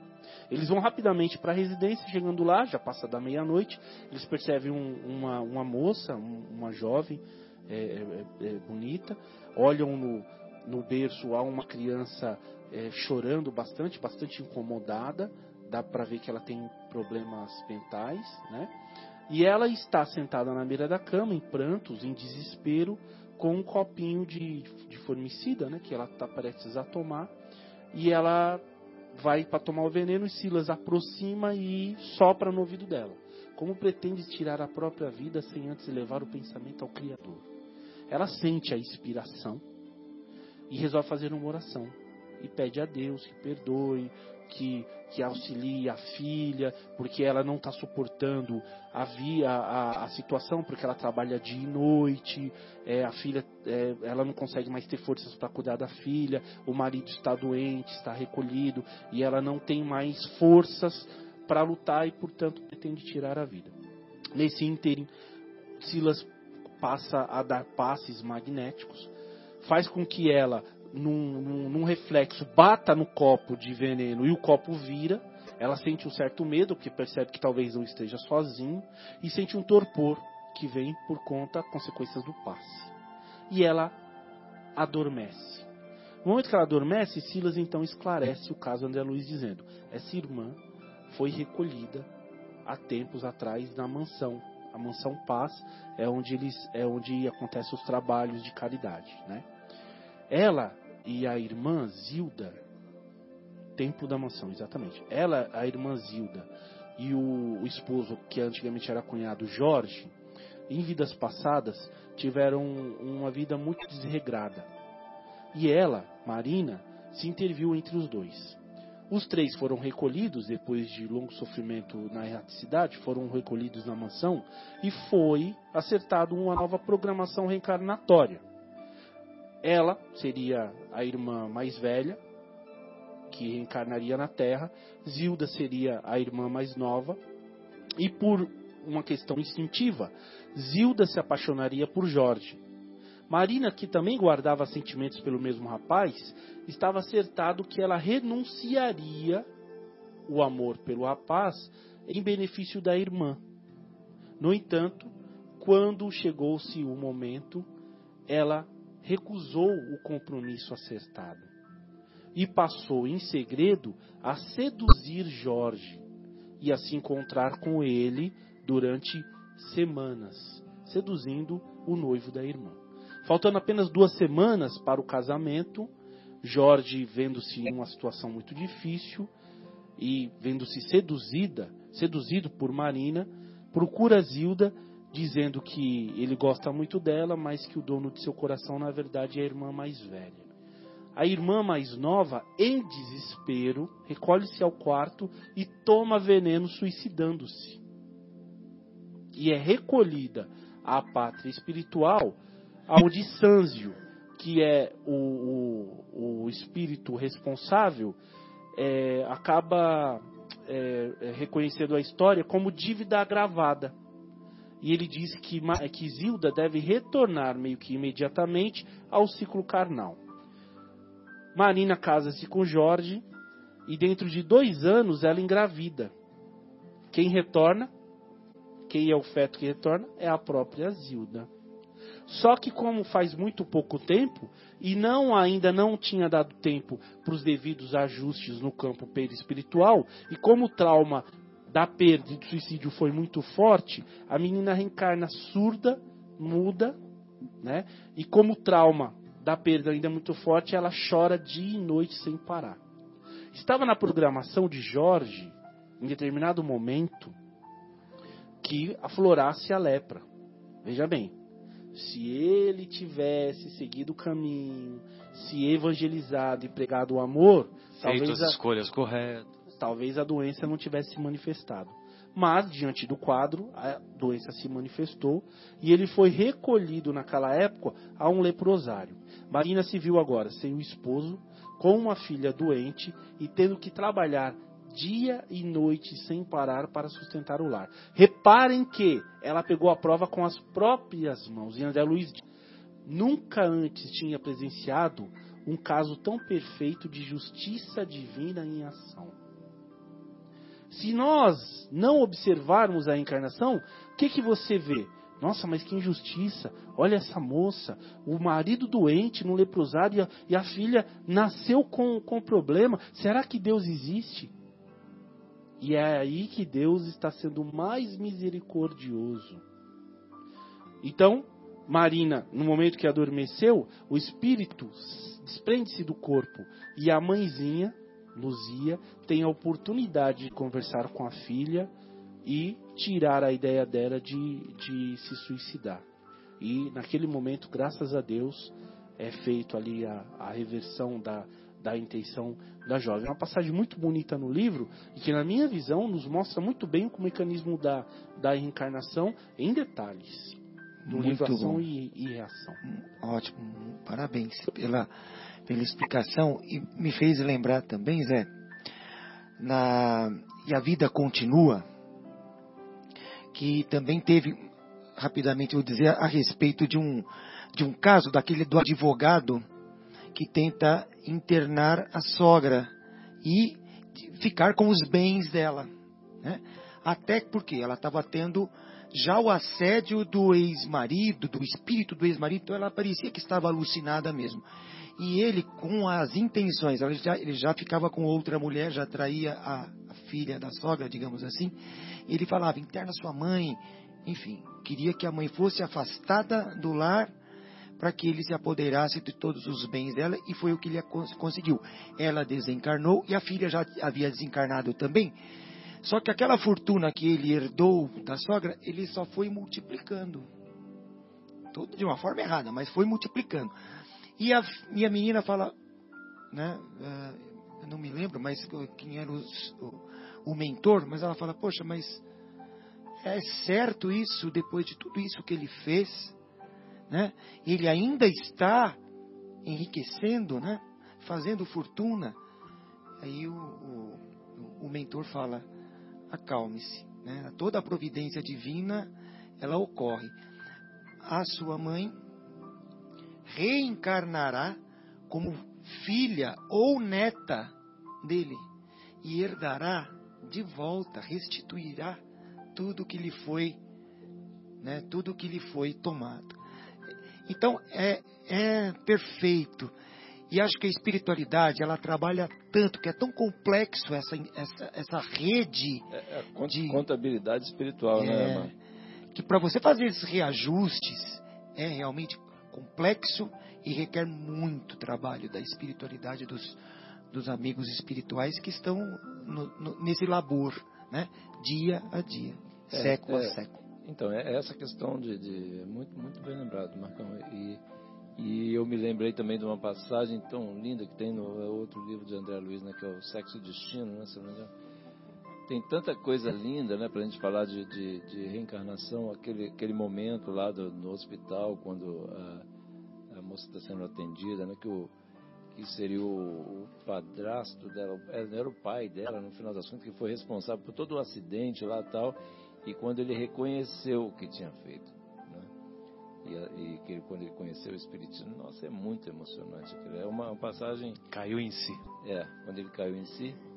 E inclusive é, muitas pessoas assim existe tem uma passagem tão linda nesse livro que eu, eu não me canso de ler e que esclarece muito, né, que, que algumas pessoas, né, dos nossos queridos ouvintes, como diz o nosso querido Zé Irmão aqui, que é importante a gente deixar claro, porque não são todas as pessoas que nos ouvem que, vamos dizer, já tem bastante é, conhecimento, leitura tal, sobre, sobre Espiritismo, né, sobre as coisas do Espírito, mas é, onde as pessoas têm dúvida, né, se pessoas quando estão, por exemplo, assim, na UTI, se não ouvem, se, se já, ah, já não tem mais vida, não, enquanto tem a vida ali, o Espírito está ligado ele está ouvindo. E, e durante esse processo, né, tem uma passagem muito linda, eu acho que eu vou trazer na, na semana que vem para ler aqui. Não, não, sei se eu vou conseguir pedir para alguém ler, porque senão eu vou chorar aqui, mas é, é muito lindo. Né? É muito... Vou chorar. Já coloca essa mas, música a é, semana que vem. Já tem o tema da semana que vem. Mas assim, é, porque é muito bonito que esclarece né, quantas, quantos é, problemas, né, quantos quantas inimizades são desfeitas naquele momento ali através de, de, momentos de reparação, né? quando o espírito cai em si dos erros que cometeu e que entende e que passa realmente a, a, a vamos dizer, assume uma outra uma outra posição com relação à, vida. É, então é muito lindo. Mas semana semana que vem eu trago esse texto aqui para para leitura. Muito bom. É, aí é, a questão da, da, da, contabilidade espiritual, a questão do, dos números, a matemática da reencarnação é impressionante. É, nessa obra Sexo e Destino que o nosso querido João é, fez menção, e há uma outra, é, nós vemos bem isso. Né? E na, na obra Histórias que os Espíritos Contaram, essa obra Histórias que os Espíritos Contaram é uma obra escrita pelo. Me esqueci o nome agora. Vê se acha para mim, Guilherme. Histórias que os Espíritos Contaram. E essa obra foi feito é, é fruto de experiências é, de gravações de reuniões mediúnicas. Hermínio Miranda, o nosso querido Hermínio Miranda. Ele é autor de várias obras e o Hermínio Miranda escreveu histórias que os espíritos contaram, baseada é, baseado em gravações de reuniões mediúnicas do grupo espírita que ele participava. E ele, e ele participava como doutrinador. E ele e é muito interessante porque o relato dos casos você vê nitidamente a matemática. É, é assim, é, é, impressionante, né? Então imagine vocês, né, que os benfeitores espirituais que são responsáveis pela reencarnação, pelo renascimento de cada um de nós, é, é toda uma equipe que existe. E essa equipe avalia tudo. Então você imagina que para pertencer a uma equipe de reencarnação, dos peritos, dos especialistas em reencarnação, você imagina a elevação espiritual que cada irmão desse deve ter. Deve ser portador, pois não. É, inclusive, né, Marcelo, a gente para para pensar. Nos livros de André Luiz, ele, ele, ele, ele explora bastante essa questão para a gente. É, é, é assim, para mim é muito é, claro, assim, importante o peso desse planejamento, da importância de uma encarnação. Sem dúvida. E, e aí, olha a complexidade, porque envolve, inclusive, várias vidas, né? Várias vidas. Né? Encarnadas e desencarnadas, né? É, é, não, é, inclusive, junto o sentido de que a gente, quando desencarna, não vai tocar harpa no céu nem ficar rodando no caldeirão, é, né? não, né? A gente tem muito trabalho para fazer, né? Milagre, essa questão de milagre, milagre não existe. Não existe milagre, né? Aquela questão. Existe resultado de trabalho. Então, se várias vezes que eu quis dizer assim, é, várias encarnações, né? várias passagens encarnados, desencarnados e, e vários, inclusive, igual você disse também, assim, várias, vários espíritos, assim, é, é, é uma comunidade, é uma família, né? Alguns encarnados, outros desencarnados. E olha a complexidade, como o nosso querido Marcelo estava dizendo, a complexidade de colocar todas essas variáveis de, de forma a, a ser melhor aproveitada, né? Igual, por exemplo, tem muitas normalmente a figura da mãe, né, que aparece nos, nos livros do André Luiz, a mãe, a mãe vai lá pedir ao mentor que interceda pelo filho. Aí o mentor fala assim: não posso, porque eu sou filho, isso, isso. Quer dizer, aí vai ter uma análise. Tem limites, né? Tem limites. Tem limites, é, mas no coração de mãe a gente sabe como é que é. Vai querer sempre buscar, né? É, ajudar, etc. Mas tem certos momentos que não é possível, né? E os... O limite é o bem. Às vezes a mãe quer uma coisa que não vai fazer bem para aquele espírito. Ele precisa passar por aquilo para que ele bela, tenha. Bela analogia. Bela porque ele tem tenha, merecimento. É, ele tem, ele tem que ter, se despertar. Veja, não é uma retaliação. Às vezes o espírito tem que passar por aquilo, porque senão ele não desperta, ele não quebra a casca que separa ele da salvação, ou seja, do, do, do bem e do amor. E se, se, não é assim, se a gente fizer tudo que os nossos filhos querem, a gente vai estragar os nossos filhos, né? E às vezes a gente faz isso por amor, né? Um amor desequilibrado, um amor ainda ignorante, mas é por amor. E os espíritos que como estão lá na frente, o que que eles falam? Não, não vamos fazer porque nesse momento ele precisa passar por isso para despertar. Né? É, naquele momento a melhor coisa para ele é um não. Né? Que muitas vezes a gente acaba por, com esse, é, esse amor desequilibrado, a gente deixa de falar, de dizer um não, que seria a melhor coisa para os nossos amados, era dizer assim, não, não vou fazer, mas às vezes a gente no nosso desequilíbrio acaba dizendo sim. É, enfim. É, vejam vocês, amigos, que o, o Evangelho, é, aliado ao aos, aos princípios da doutrina espírita, e a reencarnação é um deles, é, promove essas reflexões e essas discussões que se, se, nós, se nós tivéssemos oportunidade, é, nós iríamos aqui hoje fácil, fácil até amanhã. Até amanhã. Iríamos até amanhã. E, e, por exemplo, cada vez que vocês falam uma coisa, eu me lembro de uma coisa aqui, né? Falo, e se eu for falar, é mais 10, 15 minutos. Aí, aí, nesse meio tempo, você vai falar, entendeu? Você vai se recordar, tal, tal. Exatamente. São, são as dicotomizações que vão surgindo dos, dos variados temas. E, evidentemente, que, graças a Deus, nós temos a eternidade para aprender. Nós temos a eternidade para aprender. E tenho certeza que nós todos estaremos juntos na próxima sexta-feira e daremos continuidade a mais reflexões. Gostaríamos então de nos despedir, em particular ao nosso querido Bruno Eustáquio. Desculpe, viu, Bruno? E muito obrigado pela presença carinhosa no nosso programa hoje, através das, dos questionamentos e também das mensagens. É, um abraço carinhoso ao nosso querido Fauzi e aos meus familiares que acompanham gentilmente o programa lá de São Paulo capital e a outros tantos corações que certamente nos estimulam e contribuem para o nosso não só o nosso engrandecimento espiritual, como também para o nosso autoaperfeiçoamento. Um abraço a todos e suas despedidas, Marcos. Fique à vontade. Um abraço a todos os ouvintes. É, o assunto é inesgotável mesmo. Né? Espero que, que o programa tenha sido rico para os que estão acompanhando ou que acompanharão e ouvirão nos podcasts, né? Porque realmente não se esgota o assunto, é, é muito lindo, é rico o programa foi excelente. Mas eu gostaria de aproveitar para mandar um abraço para uma tia lá de Alfenas, Marcelo, que amanhã estarei lá, aliás, né? Que está aniversariando hoje, minha tia Romilda. O mar chora porque não banha Minas Gerais. Exatamente. Amanhã estarei em Alfenas, minha tia.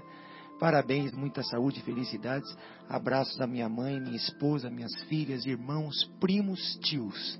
Um abraço a todos, boa semana, fiquem com Deus. Até a próxima sexta. Boa noite a todos, queridos ouvintes, amigos aqui presentes. Um grande abraço aí para o nosso querido Fabinho, família nova aí, tudo de bom, beijo a todos aí. Para minha família, meus familiares, todos os ouvintes, um grande beijo, fiquem com Deus. Meus amigos, um grande abraço. João? O, o, Mar, o Marcelo está dizendo, Fabinho, volta logo, hein? um grande abraço, agradeço a Deus e ao Mestre Jesus, nosso mestre, nosso guia aos mentores espirituais por mais essa oportunidade de juntos estarmos aqui para estudar um pouquinho do Evangelho do Cristo, que é essa beleza, que é essa luz, que é esse amor para conosco. Fiquem com Deus, Deus abençoe a todos. Até semana que vem, se Deus quiser. Beijo. Que é o Guilherme, então, se despedindo. Estaremos juntos, então, na próxima sexta-feira, quiçá na próxima reencarnação. Tchau, tchau.